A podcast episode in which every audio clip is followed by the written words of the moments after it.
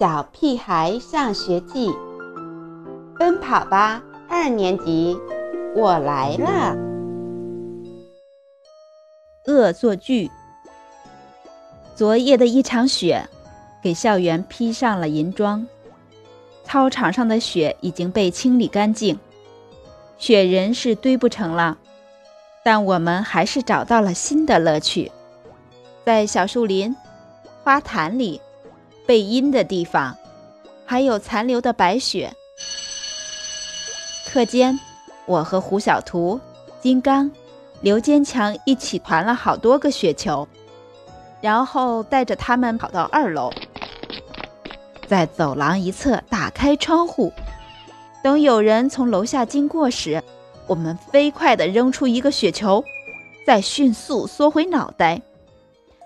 啊！听到楼下一连串的惊叫，我们在楼上笑得肚子都疼了。就在金刚准备投下第四个雪球时，他的手突然被人抓住了，是校长。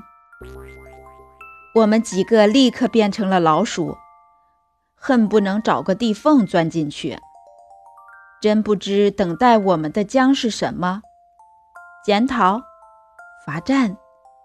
叫家长，课后留校。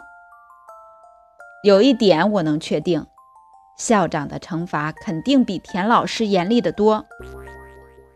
我们跟着校长一起来到校长室，看到我们哆哆嗦嗦、吓得快尿裤子的样子，校长竟然笑出了声：“呵呵，我小时候也玩过这个游戏。”什么？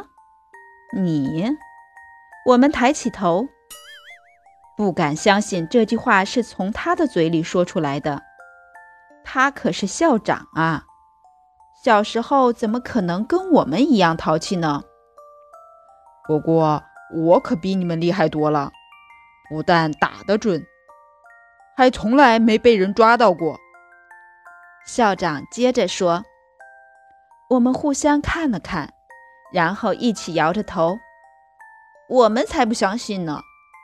真的，校长显然要证明他当初很能干，至少比现在的我们能干。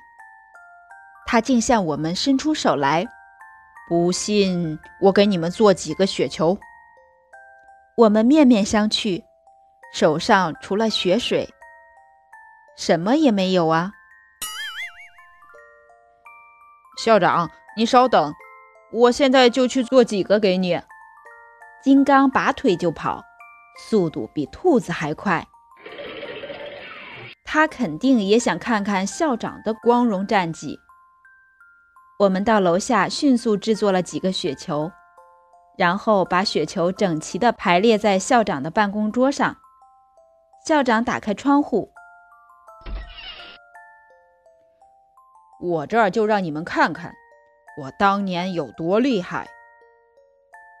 您确定不要我们帮忙？我兴奋地说：“都给我闪到一边去！”校长说着，抄起雪球，对着楼下一个接一个的砸下去。此时，我们彼此挤了挤眼睛，忍住笑，悄悄退出了校长室。后来发生的就是，一大群老师冲进校长室。呃，不是我。